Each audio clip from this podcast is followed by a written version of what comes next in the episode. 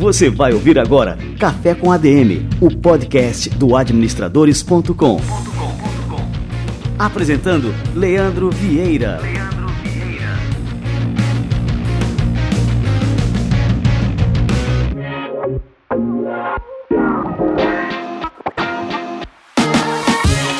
Fala galera, está no ar mais um Café com a DM, a sua dose de cafeína nos negócios. Estamos começando o nosso episódio número 127.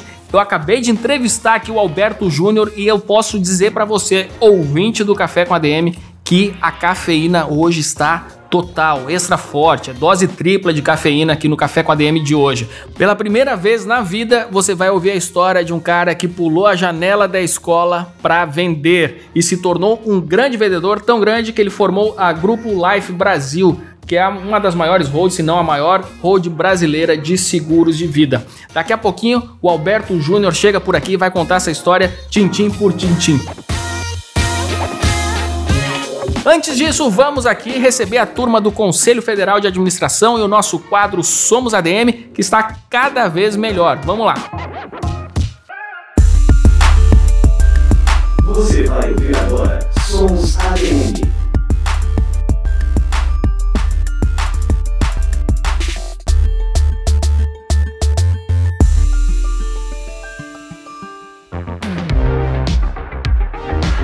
Último estudo do Instituto Brasileiro de Geografia e Estatística apontou que quase 78 milhões de pessoas não tinham acesso a saneamento básico no país. De acordo com dados do perfil dos municípios brasileiros, mais de mil cidades não têm nenhum tipo de planejamento para tratamento de água e esgoto. Segundo o Sistema CFA de Governança, Planejamento e Gestão Estratégica de Serviços Municipais de Água e Esgotos, o CFA-GESAI, o estado de Minas Gerais tem 7 milhões e meio de pessoas sem acesso a serviços públicos de esgotamento sanitário e 26,4% da água tratada na região é perdida. A ferramenta CFA-GESAI foi criada para levar para todo o país uma melhor gestão sobre o tratamento de água e esgoto. Para o idealizador da ferramenta, o administrador José Chaves, o serviço pode mudar essa realidade de uma forma rápida e prática. O GESAI ele procurou dar uma visão de gestão do problema principal do saneamento no Brasil. É um país que não consegue investir o recurso necessário e muito mais por falta de gestão do que por falta de recursos. O Conselho Federal de Administração apresentou a ferramenta na Controladoria Geral da União e na Agência Nacional das Águas. A autarquia vem trabalhando com parcerias entre municípios e agências reguladoras para a utilização de mais de 70 indicadores do sistema CFA-GESAI. A falta de saneamento básico também pode representar um grave problema de saúde pública. Dados da Organização Mundial da Saúde apontam que quase 6% de todas as doenças no mundo são causadas pelo consumo de água não tratada e pela falta de coleta de esgoto. Entre essas doenças estão hepatite A, febre tifoide, malária, diarreia e cólera. Você ouviu Somos.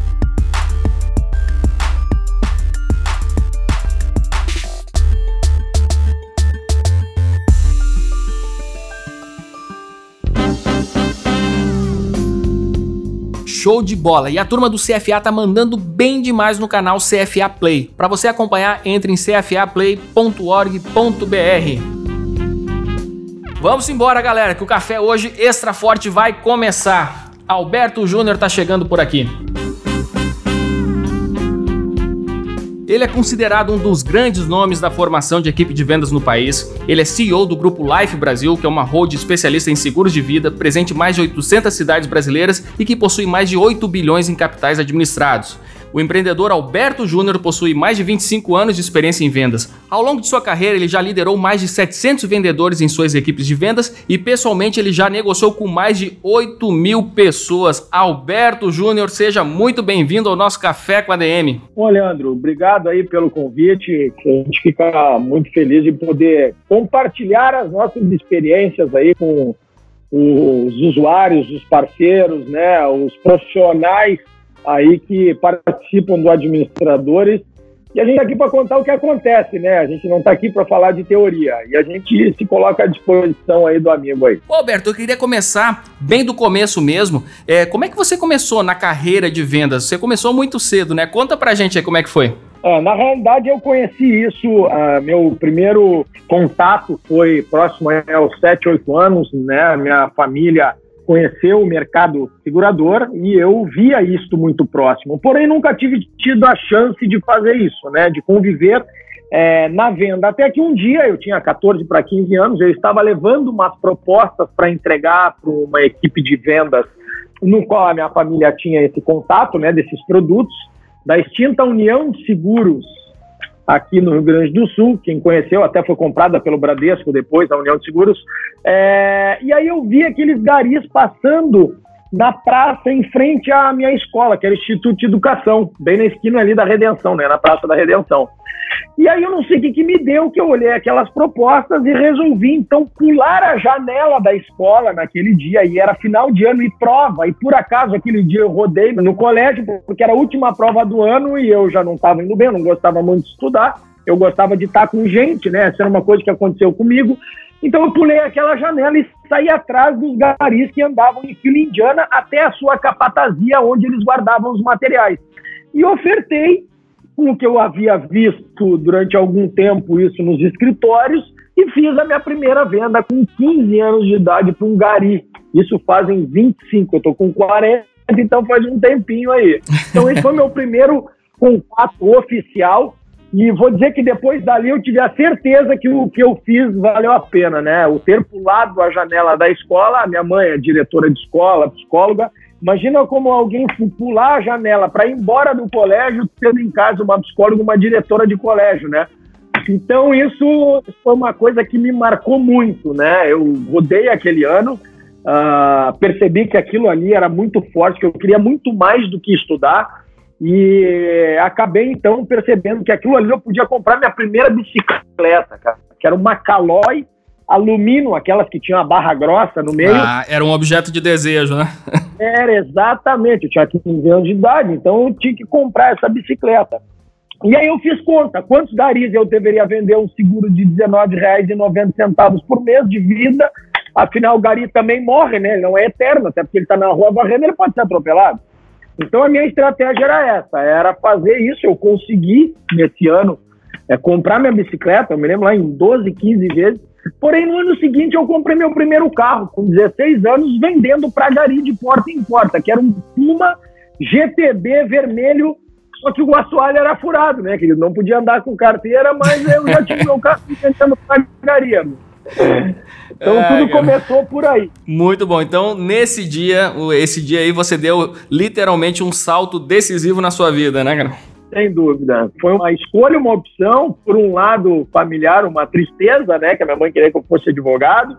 E eu falei que eu ia ser um advogado frustrado. Que eu gostei realmente era de fazer por mim e levar para as pessoas o que eu acreditava que elas precisavam, que era proteger a história de vida que elas tinham e eu tinha a sensação de eu estar fazendo algo bem, do bem, né, para as pessoas. E isso me chamou a atenção de me tornar exclusivo e focado 100% com a minha experiência nesse mercado. Cara, muito bom, né? E quando a gente encontra assim o propósito da nossa vida tão cedo, isso assim muda completamente a, a, nossa trajetória, né? Parece que, que existe uma força que nos leva adiante, que faz a gente querer melhorar cada vez mais, e tenho certeza que isso aí passou contigo também. Agora me fala uma coisa, cara. A gente vem passando aí umas transformações, né? dessa época aí que você pulou aí a janela da escola para cá, os mercados mudaram drasticamente, né? E isso acabou impactando totalmente no setor de vendas em si. E a gente vê esse crescimento desse mercado digital cada vez mais forte, né? Mudando totalmente o, os hábitos de compra das pessoas. E aí acaba que isso demanda, né, do, da gente que tem empresa que precisa vender novas estratégias, novas regras, enfim, né, é, novas formas de se vender. E algumas coisas na sua essência não mudam, e é isso que eu queria saber de ti, né? Quais são os fatores que eram importantes para um vendedor aí nessa época, né? Na época que você pulou essa janela e depois teve outras experiências de venda, né? Também como vendedor de enciclopédia, porta a porta. E o que, que continua sendo válido hoje em dia para quem trabalha na área de vendas? Bom, eu resumiria todo num contato. Onde há um coração, provavelmente existe um bolso para pagar pela sensação que esse coração sente tá? Então, nenhum produto, nenhuma é, estruturação digital vai substituir de alguma maneira a sensação e o toque ok? E a conexão que as pessoas têm entre elas. Né? O próprio é, Bill Gates dizia que é, não adianta você ter um produto extremamente com impacto é, violento se você não tem um dedo para tocar com a sensação necessária. Então não adianta, eu acredito que vai mudar, o mundo muda, as coisas mudam, mas o contato, a conexão, né, a aproximação, é, essa sensibilidade é o que faz profissionais de alto desempenho. Eu me especializei em neutralizar qualquer objeção, né? Então eu fui atrás de. E aí, até quando saiu essa matéria, saiu na Dinheiro também, enfim, quando saiu que é o mestre porta a porta, eu diria que a minha especialidade foi neutralizar as objeções para ter contatos pessoais, onde estes contatos pudessem transformar em resultados onde o cliente entendesse que não há uma possibilidade de você fazer algo mais, de ter a sensação do que apenas um papel escrito ou apenas uma divulgação de um produto. Ok? É como você ter um problema de saúde e você procurar na internet como você resolve. Não funciona desse jeito.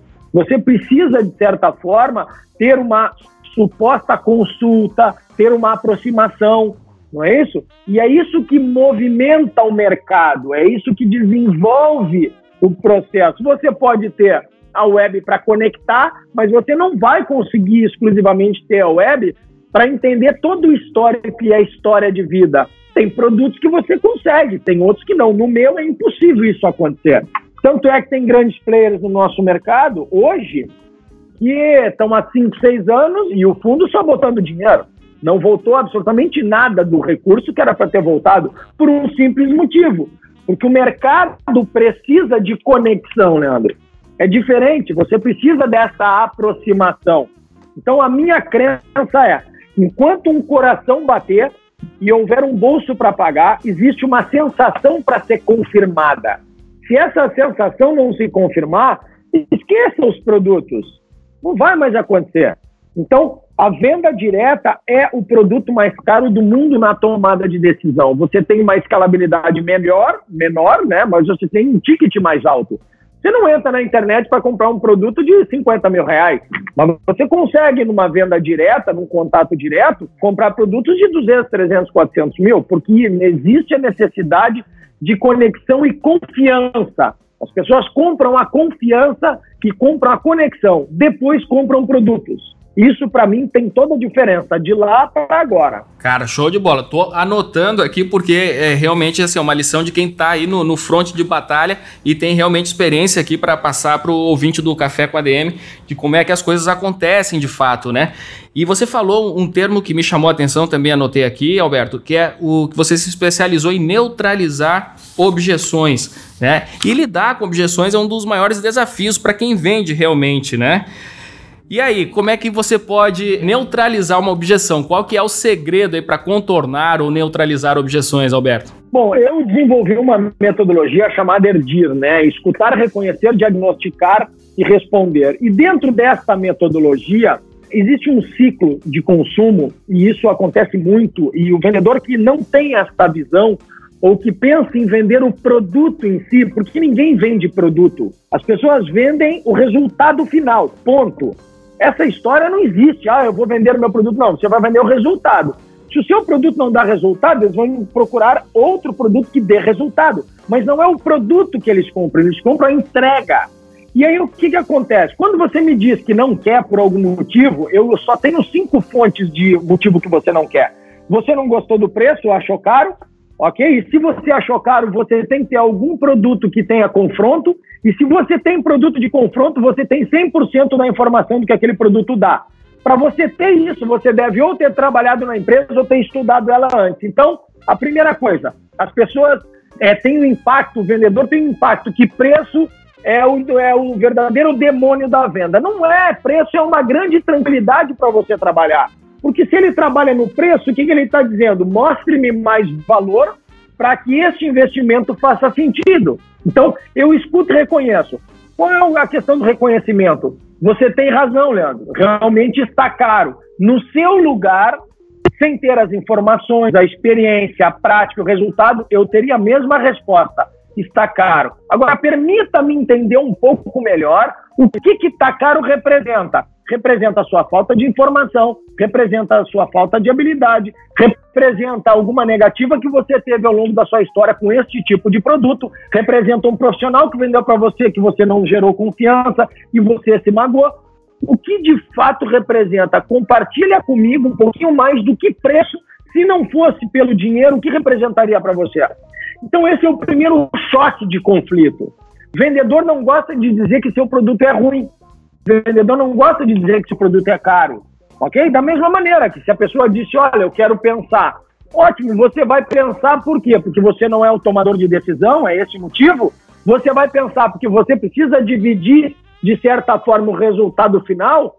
Não tem problema. Isso quer dizer, você já ouviu falar que existe uma metáfora que duas cabeças pensam melhor que uma? Então vamos fazer isso a três cabeças. Eu que entendo desse assunto que pode colaborar, você que tem interesse no assunto e a terceira pessoa que iria receber essa informação de você com cotovelo. Não é mais inteligente a gente unificar tudo isso e ter uma tomada de decisão só para não perder tempo três vezes?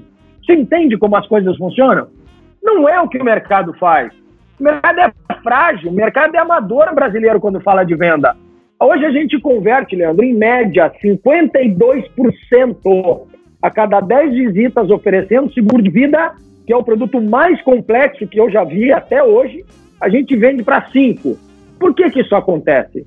Porque a gente não vende produtos, porque a gente não vai para o embate na neutralização. Quando eu neutralizo, então, eu tenho preço, produto, tempo, ou seja, não é o momento para mim comprar, confiabilidade no profissional ou confiabilidade na empresa. Quando isso acontece, eu preciso entender que cada ponto dele existe uma neutralização básica, que é colocar-se no lugar do cliente e dizer: você tem toda a razão. Se você está achando que o momento não é esse, eu concordo com você e juntos a gente vai encontrar o melhor momento. O que, que normalmente o vendedor faz?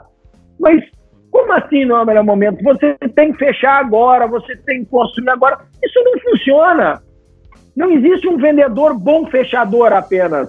Eu, eu, eu, eu acredito, por experiência, eu treino os times todos no Brasil dessa forma, que não existe vendedor bom porque ele é um bom fechador. Isso não existe, é mentira. Existe um bom construtor que planejou certo, que prospectou o perfil de cliente de consumo, ou o cliente ideal para o seu serviço, com base nas suas experiências, que ele conseguiu ter uma abordagem, um pitch rápido que faça sentido, quem eu sou, o que eu faço, o que ele ganha com isso, o cliente. Isto chega o um momento que você constrói a venda. E quando você tem que negociar, é sinal que algum ponto está frágil. Quer ver uma coisa interessante quando você fala de neutralizar? Qualquer produto você neutraliza qualquer fase colocando dúvida, insegurança e medo na cabeça do cliente de ele não consumir o seu produto ou comprovando que o seu produto vai gerar o grande desejo, o grande interesse e a necessidade de solução. Quando você usa esse ponto, que eu chamo de Quindim, que é uma metodologia que eu desenvolvi, então, por que Quindim? Porque ou as pessoas gostam de ovo ou odeiam ovo, né? Então, eles não vão esquecer mais do que. Então, se você conseguir colocar dúvida, insegurança e medo, desejo, interesse e necessidade no seu cliente, você vai vender e vai criar uma máquina de fazer dinheiro, uma fábrica de recurso, uma potência de negócio. E isso é entender como neutralizar objeções. Então eu não preciso ser um bom fechador, Leandro. Eu preciso ser um bom neutralizador. Porque quando eu neutralizo, eu encaixo a fonte de questionamento e pergunta e habilidade para poder suprir esse bloqueio que acaba sendo gerado na cabeça do cliente. Eu estou impressionado com essa taxa de conversão aqui de 50% aqui, Alberto. Muito animal 52, isso aí, cara. Ó, 52. A gente até perdeu é, a gente ano passado nós estávamos com 54, 2017, tá? 54 e um pouquinho. Se eu não me engano, a gente baixou 2%. Eu tô muito bravo porque a gente baixou, tá? Mas eu sei por quê, que a gente teve um giro de gente muito nova entrando. Mas eu tô muito feliz que o mercado faz em média de 19 a 21, as operações mundiais fazem de 19 a 21%. A gente faz o dobro que é a operação mundial. Hoje nós estamos classificados na maior é, Associação Mundial de Seguro de Vida, no maior ranking, chama Top of the Table. ok? Cara, animal, cara. E no Brasil existem apenas 13 profissionais de 112 mil corretores. Eu sou um deles. Por que isso? Porque a gente encontrou num produto ruim, né, que o cliente não entende, é uma maneira de construir isso. Então é isso que é importante, Leandro, impactar. Eu nunca rejeito uma negativa de um cliente. O cliente disse: seu produto é ruim, e eu falo, você tem toda a razão. Eu no seu lugar falaria. Agora conta para mim se eu tivesse no seu lugar, o que eu teria de experiência para dizer que esse produto não presta? Você quebra qualquer ciclo. O mercado não está preparado para isso. Por isso que a gente acaba nadando sozinho muitas vezes. Mas muito bom. E os resultados, né, mostram que realmente o método funciona, né? Ô Alberto, me diz outra coisa, cara. O... A gente costuma falar, virou até uma anedota no meio empresarial, nos estudos de administração, que é essa questão da pesquisa de mercado, que os grandes empreendedores, por exemplo, Steve Jobs, falava que ele não fazia pesquisa de mercado porque ele dizia que os clientes não sabiam o que queriam, né? Que ele ia criar os produtos e que os clientes passariam a desejar aqueles produtos a partir da criação, mas que antes disso não adianta investigar porque o, os clientes não sabem o que querem. Lá atrás, com Ford, né, o Ford também dizia, ó, se perguntarem às pessoas o que elas querem, elas vão dizer que querem cavalos mais rápidos, né? Então essas frases acabam abrindo aí margem para muitas interpretações, né? E, e elas são polêmicas, lógico, né? Mas colocam em primeiro plano uma questão que é muito importante para os vendedores. Qual que é a melhor maneira de se fazer uma oferta? Essa é uma questão simplesmente de, de perguntar e ouvir, como você estava falando, ou tem mais algum segredo por trás aí para tornar uma oferta realmente é, atraente, né? E que o cara é, desperte isso que você falou, esse desejo, essa necessidade. Qual que é o segredo? É, eu utilizo uma formatação em qualquer modelo de negócio que eu desenvolvo, tá? Qualquer um, independente da estruturação dele. Funciona o seguinte, ó. Primeiro, perfil de cliente comprador, vamos imaginar o seguinte, que você está querendo um comprador para automóvel, ok? Vamos pegar um exemplo bem, bem prático. É, você vende carro, você vai procurar quem? Quem quer um meio de locomoção que não seja ônibus, ok? Certo? Então esse é o primeiro ponto. Quem é este cara? Este é o perfil de cliente comprador apenas. É o meu famoso PCC que eu utilizo aqui como formação, tá? Legal, mas esse cara é, é, muito vago quem é esse cara, porque eu posso comprar um Fusca ou posso comprar uma Ferrari, depende da condição dele. Então eu preciso construir o famoso PCI, perfil de cliente ideal, com base, ok, nas minhas experiências, porque se eu sei que esse cliente ideal que eu vendo um produto de luxo, por exemplo, eu vendo um produto, eu vendo Mercedes, tá? Vendo Mercedes, ok? Uh, eu não vou encontrar numa pessoa que está acostumada a andar de ônibus para comprar uma Mercedes. Dificilmente isso vai acontecer. Onde é que eu vou encontrar esse cara? Eu vou encontrar o PCI em ambientes que são convergentes com o meu papel. Então, eu não preciso perguntar o que ele quer. Eu preciso entender onde ele vive, ok? Eu também, eu acredito, só tenha três perfis. Os que sabem o que querem comprar e procuram, os que não sabem não sabem, eles não entendem, ok? E os que não sabem precisam, mas precisam que alguém chegue até eles, que contatem com ele, que desperte o interesse. Então, a grande questão não é você fazer uma pesquisa apenas de. Imagina você vai na rua e pergunta para uma pessoa: vem cá, você quer comprar um carro? Quero. Só que ninguém perguntou que tipo de carro, nem se ele tem dinheiro. Não perguntou se o dinheiro que ele tem é para dar de entrada para pagar à vista.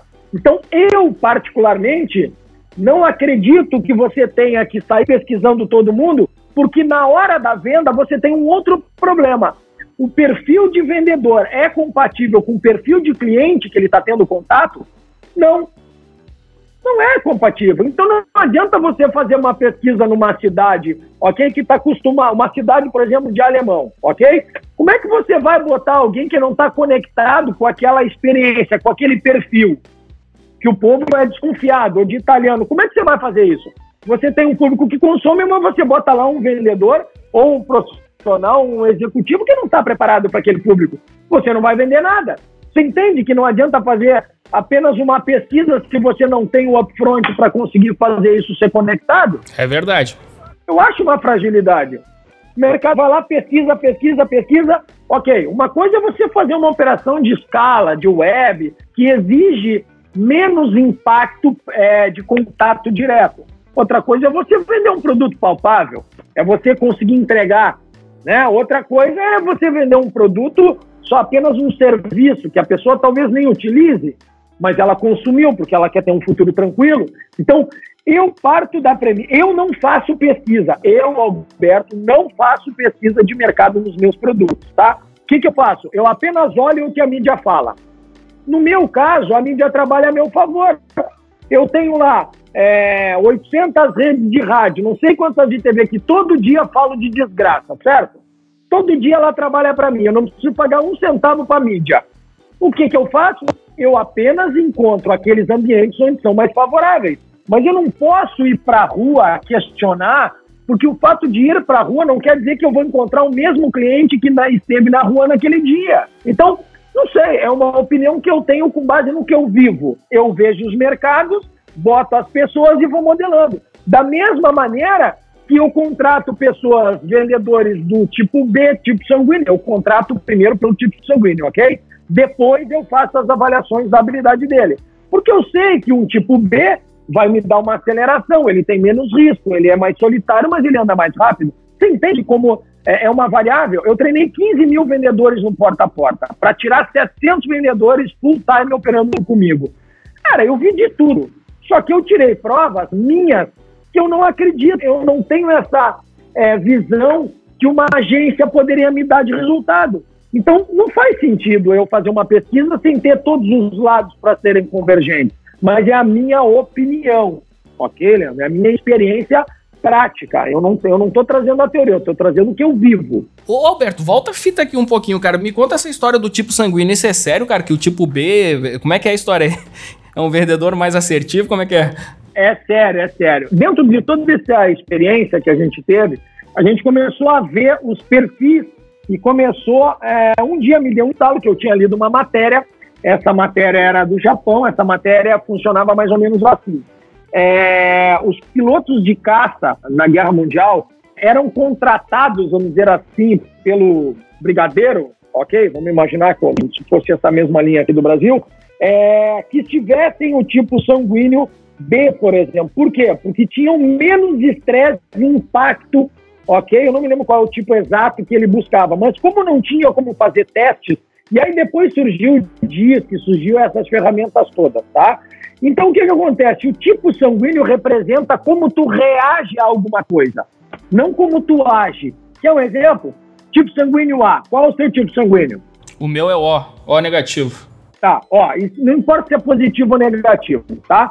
Então o que, que aconteceu? Eu comecei a ver que todos os perfis nossos tinham duas validações. O B, ele tinha uma, uma coisa louca de abrir mercado, que era um cavalo brabo. Ele baixava a cabeça e saía enlouquecidamente para abrir mercado. Ele tinha facilidade de abrir mercado e não olhar para trás, porque ele aceitava muita pressão de tempo, ok? E de impacto. Ou seja, ele tomava um, um, uma pancada no dia a dia, mas no outro dia ele estava rindo sozinho e seguia adiante.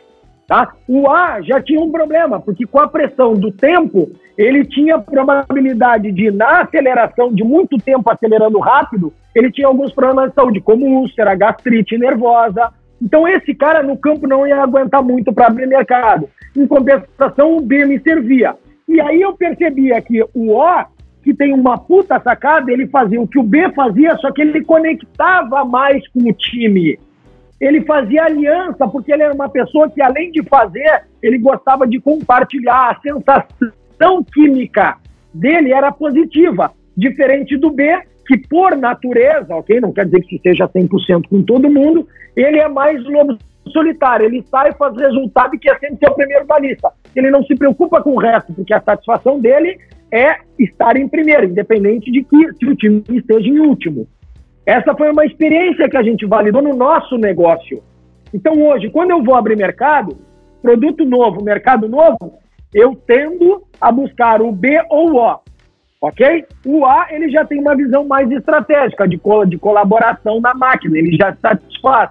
Eu acredito que o modelo de construção, de validação, para mim, o O é um profissional mais completo na formação de venda, de construção e time, ok? Ele tem uma facilidade de ter. Tanto é que 90% dos vendedores que trabalham comigo são ó. Olha, eu já posso mandar meu currículo então, hein? é exatamente isso. O meu, por exemplo, é o A. Né? Mas eu sofri muito com isso. Eu tive problemas, né? Eu tive problema no pulmão depois.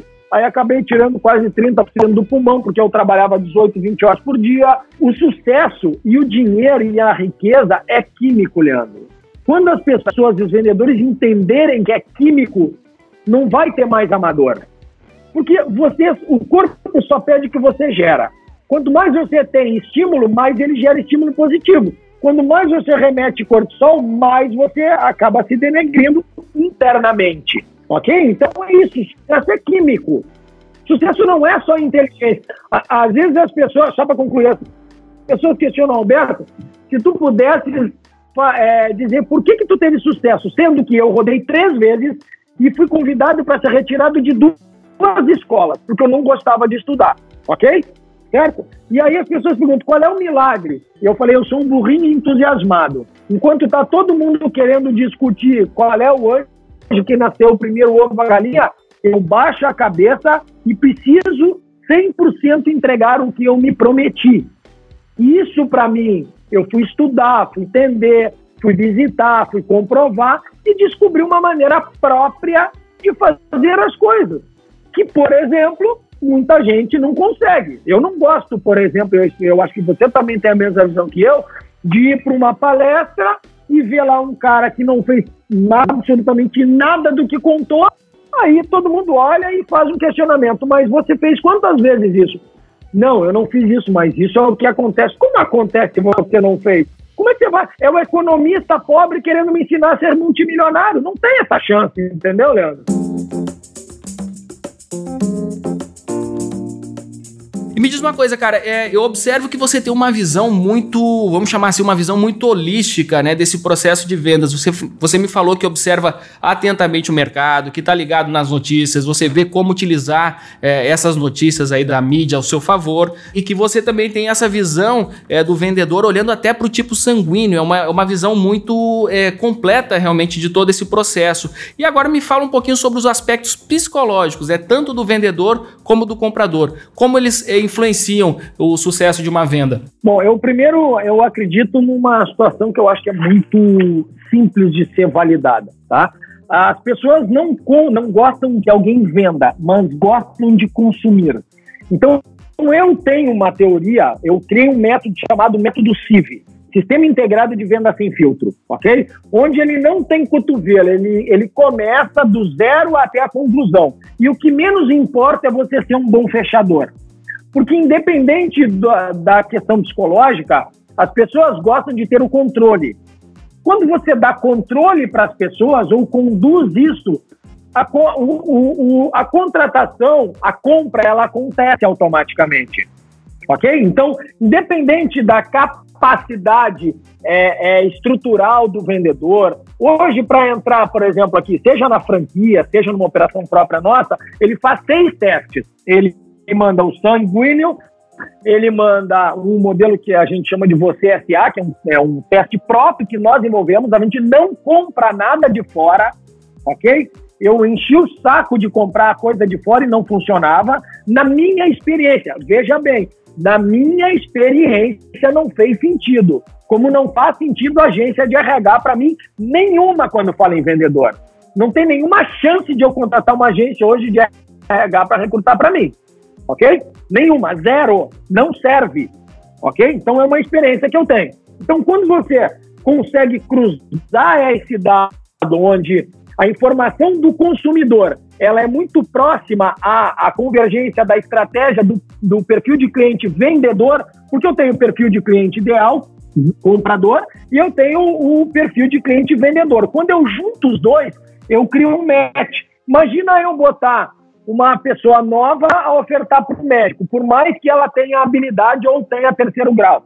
Não quer dizer que isso vai acontecer, mas se eu posicionar alguém mais velho falar com idoso, eu tenho uma vantagem. Se eu posicionar um mais novo, eu tenho outra vantagem, porque o idoso gosta de contar histórias, mas o novato gosta de contar cases. Você entende que é uma série de adaptações até encontrar o match ideal? Então, não é psicológico, né? Ele é estrutural.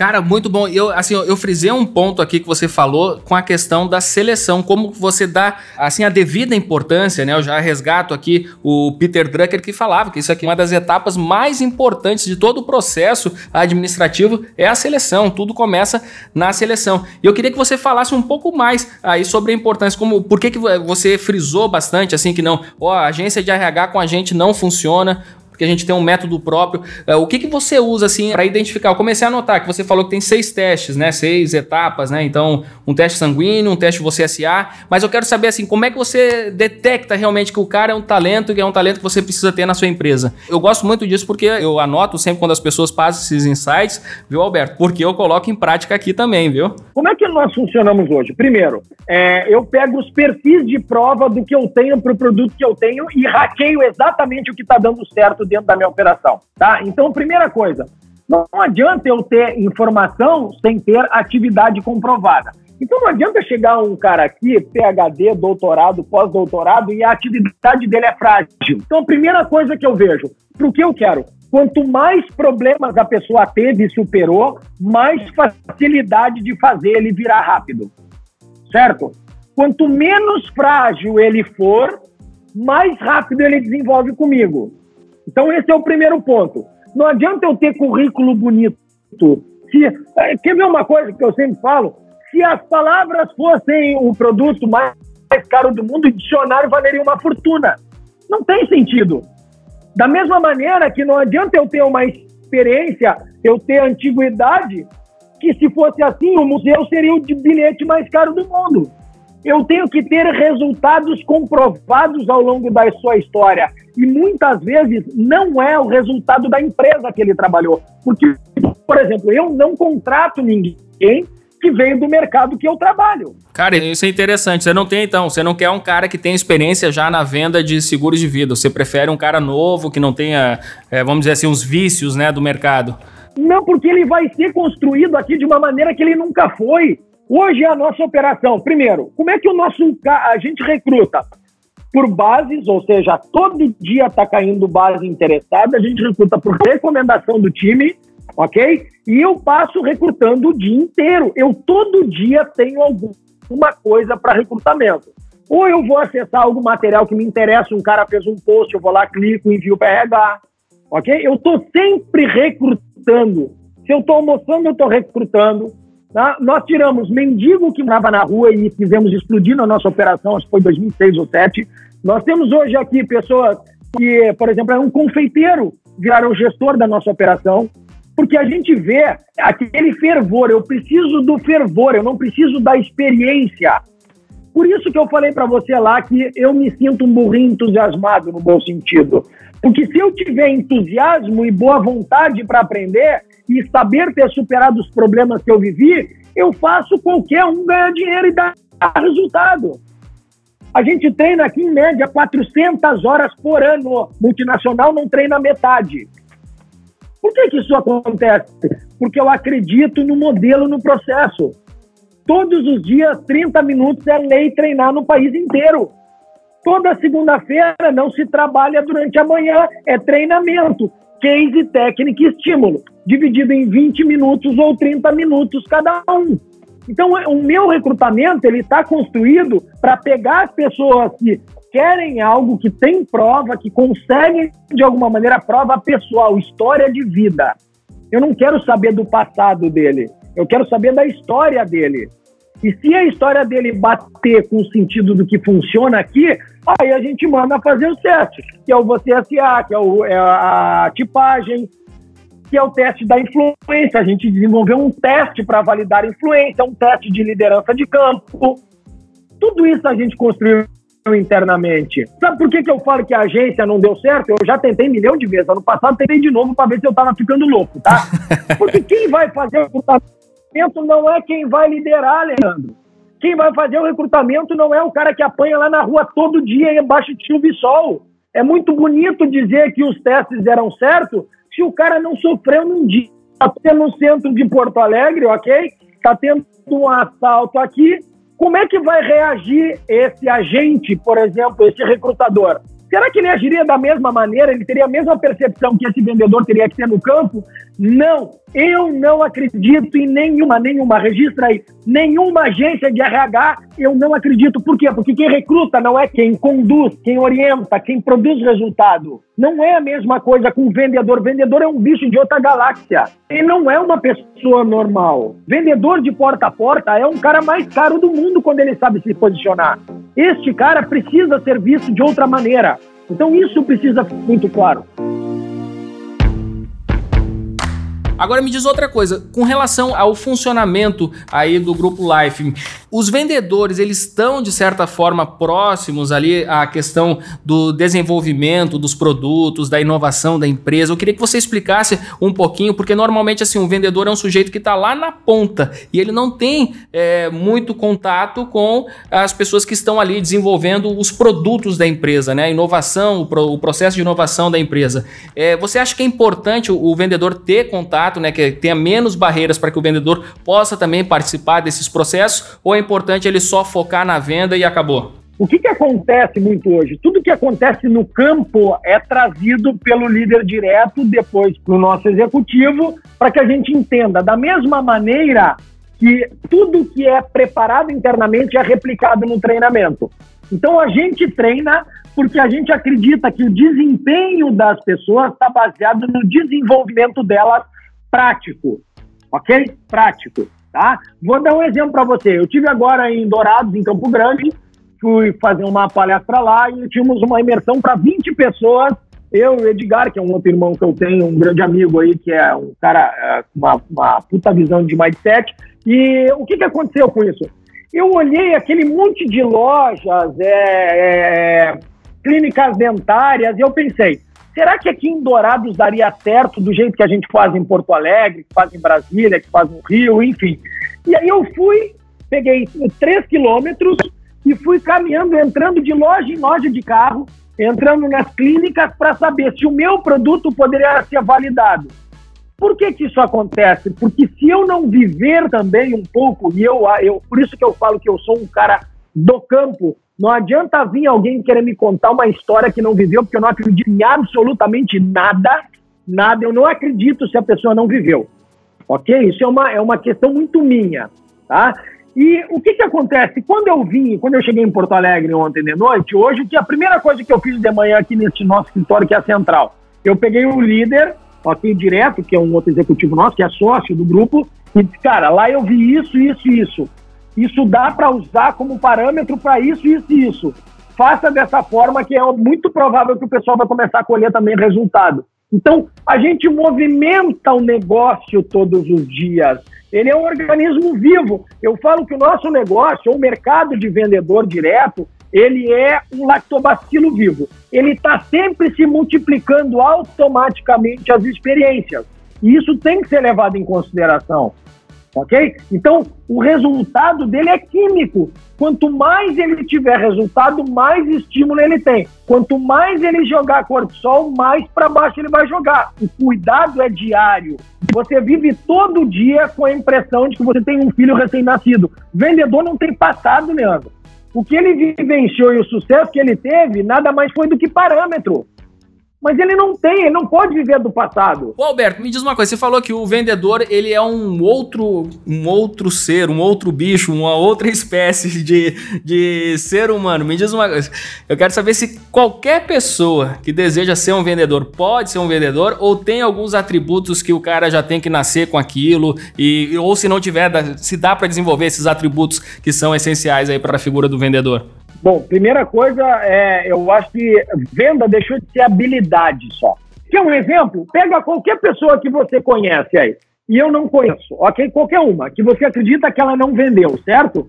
Agora eu vou lhe fazer uma pergunta. Essa pessoa casou, ela deu algum beijo na boca ao longo da vida? A pessoa vai dizer, deu. Então ela já vendeu. Por que, que ela já vendeu? Porque ela vendeu ela antes de vender o produto se você é capaz de se vender, você deu um beijo na boca, você chorou quando nasceu para mamar, você chorou para tomar remédio quando era criança porque você não sabia falar, você já vendeu. O que não acontece depois disso é que as pessoas impactam que vendedor é pilantra, é safado, não deu certo em nada, então foi para fazer o que ninguém quer, vender. Só que eles não esquecem e acabam esquecendo de uma série de coisas que Venda é treinamento, venda é relacionamento, venda é contato, venda é contar histórias todo dia que fazem sentido para as pessoas. Isso é claro. Se você está casado, você vendeu que era o melhor marido do mundo. Se você tem filho, você vendeu que, como pai, seu filho vai ter que seguir o que você diz é lei. Ou seja, se você diz e as pessoas seguem, é sinal que você tem experiência e prova. Se você tem prova, você tem persuasão. Se você tem persuasão, você consegue orientar. Se você orienta, você vende. Compreende como é simples? E aí tem um monte de gerente amador que acaba prejudicando profissionais de venda que tem momento para se desempenhar, porque acha, e eu acredito que gerente não tem nada a ver com liderança, gerente entende de processo, liderança entende de gente. E muita gente aí está morrendo porque tem um gerente, um, um imbecil que trabalha junto que acaba prejudicando o processo e o crescimento desse profissional, que só quer pedir passagem. Quanto mais inútil o líder se encontrar, mais ele está pedindo passagem para alguém subir. É isso que eu acredito. Ô Alberto, para a gente finalizar o nosso programa, eu quero te convidar a fazer o nosso quadro aqui, Livro da Semana, com a indicação dos teus livros. Conta aí para a turma aí, o livro Colgate e o livro A Lógica. Livro da Semana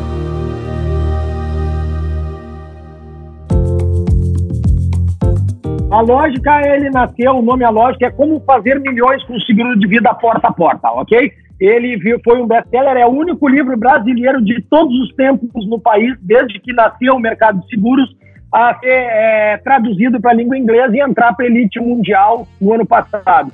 Então foi o único livro de todos os tempos do mercado de seguro a entrar para a elite mundial, onde 0,2% dos profissionais de seguro conseguem acessar.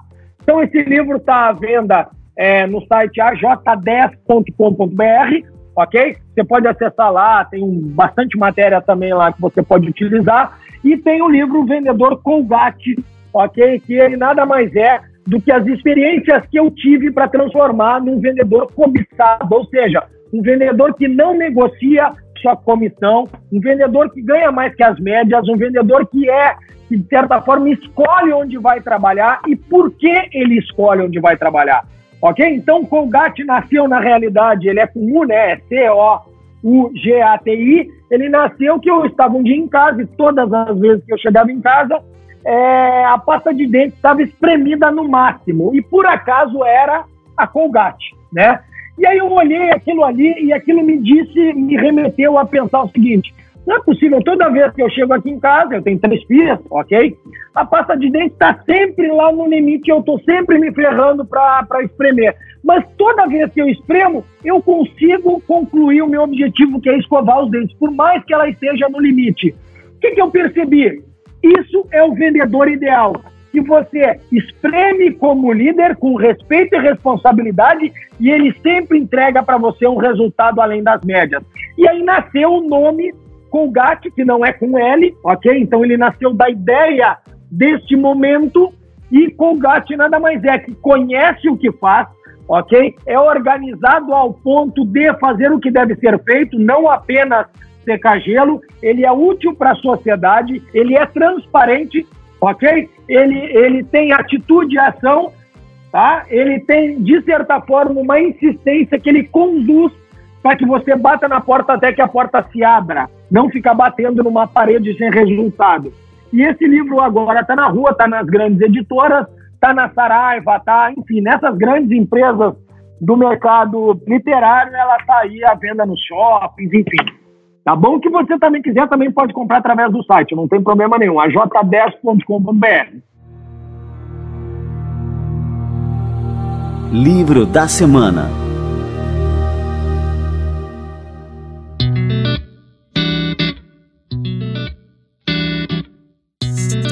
Show de bola! Alberto Júnior, fundador e CEO do Grupo Life Brasil. Cara, que honra te receber aqui no nosso Café com a ADM. Quero te agradecer demais por todas as dicas, por todas as lições, por ter entregado aqui para o nosso ouvinte do Café com a ADM tanta experiência né, e tanta lição de vendas que isso aí com certeza vai transformar a vida de muita gente que escutou o nosso programa aqui hoje.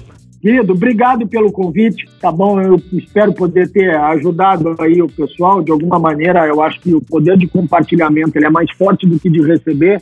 Eu espero, sem dúvida nenhuma, aí, que o mercado de venda, que o profissional de vendas compreenda que realmente é, sem venda o mundo não existiria. Sem venda nós não estaríamos aqui falando ao telefone, ao Skype, não seria possível. Sem venda nós não estaríamos sentados na cadeira, a gente não estaria dormindo na nossa cama, a gente não teria nosso carro, ok? Então que entenda que essa é a profissão mais rica do mundo, desde que você se posicione como tal.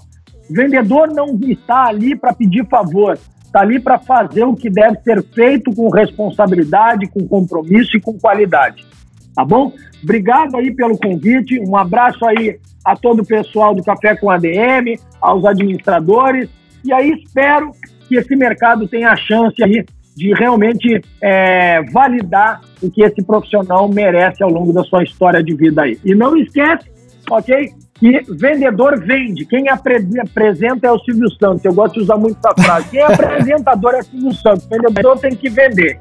Né? Sem desculpa, sem história, o que importa é o resultado final, Leandro. Grande abraço. Grande abraço. Muito obrigado, Alberto.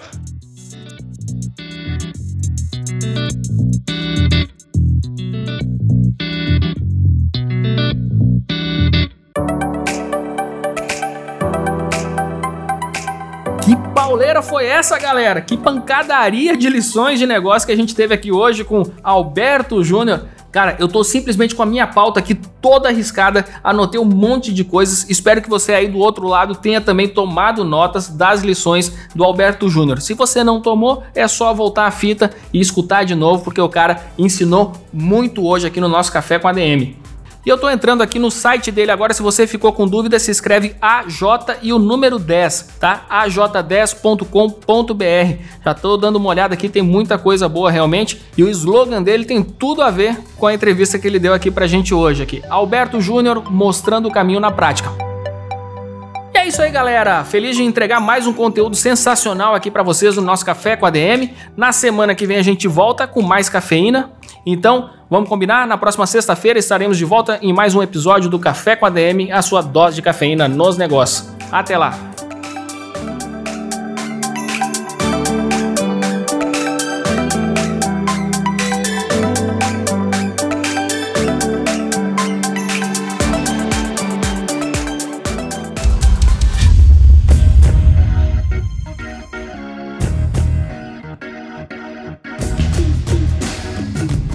Você ouviu Café com ADM, o podcast do administradores.com.